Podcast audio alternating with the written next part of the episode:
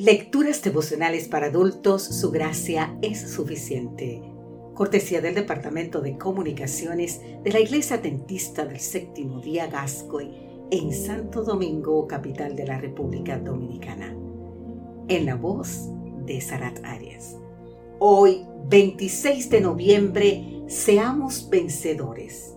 Hebreos capítulo 4, versículo 15 nos dice, no tenemos un sumo sacerdote que no pueda compadecerse de nuestras debilidades, sino uno que fue tentado en todo según nuestra semejanza, pero sin pecado.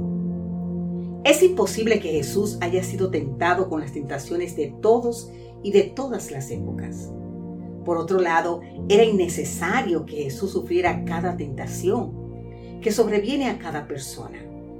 Jesús tenía que vencer donde Adán cayó, tal como lo expresa la autora norteamericana Elena G. White. En nuestra humanidad, Cristo había de resarcir el fracaso de Adán. Te invito a leer el libro de ella, El deseado de todas las gentes, exactamente en la página 91.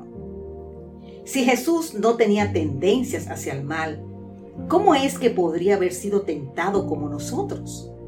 Mientras el diablo apela a nuestras malas inclinaciones, en Jesús apelaba a sus buenas inclinaciones. Apelando a sus facetas más evidentemente nobles, el diablo intentaba desviar a Jesús del plano de Dios. Pablo dice que en esencia Jesús fue tentado en todo como nosotros, pero de manera diferente. Analicemos brevemente las tres tentaciones de Jesús.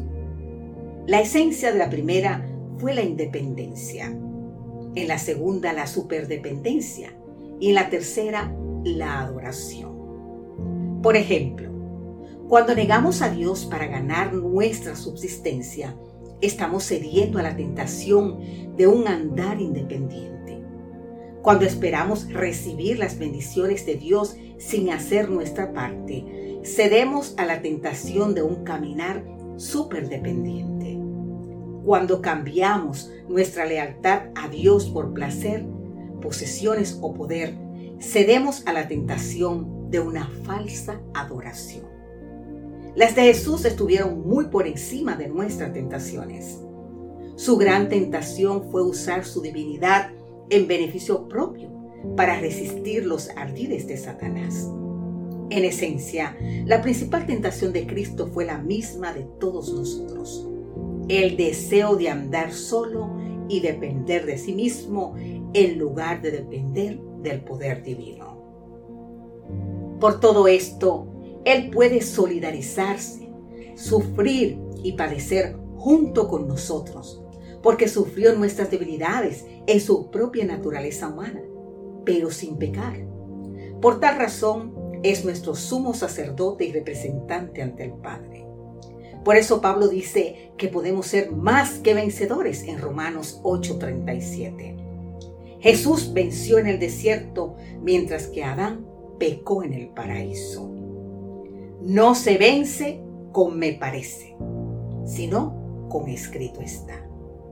¿Sabes qué, querido amigo, querida amiga? Cada ser humano puede vencer como Cristo venció. Seamos vencedores hoy y siempre.